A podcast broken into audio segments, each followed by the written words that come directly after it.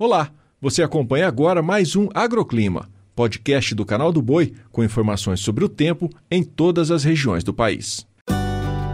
Olá, ouvinte, bem-vindo ao nosso podcast. E nesta quarta-feira, a chuva continuará bastante expressiva em áreas do Rio Grande do Sul, Santa Catarina e território do Paraná.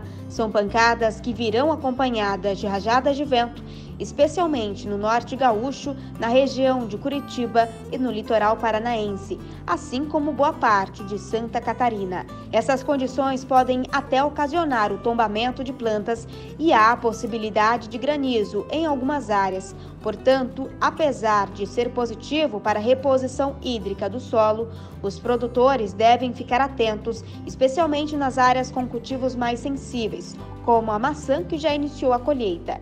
Já na metade sul de São Paulo, boa parte do Rio de Janeiro, sul de Minas Gerais, a maior parte de Mato Grosso e Mato Grosso do Sul, as pancadas de chuva acontecerão de maneira isolada, principalmente a partir do período da tarde. Em Goiás, uma área de alta pressão inibirá a formação de nuvens carregadas, resultando em tempo firme e pouca nebulosidade em áreas como Goiânia, Norte Paulista, Triângulo Mineiro, boa parte da metade norte de Minas, Vitória no Espírito Santo, oeste da Bahia, nordeste de Mato Grosso do Sul e sudeste de Mato Grosso, ou seja, os produtores devem ficar atentos à hidratação animal nessas regiões.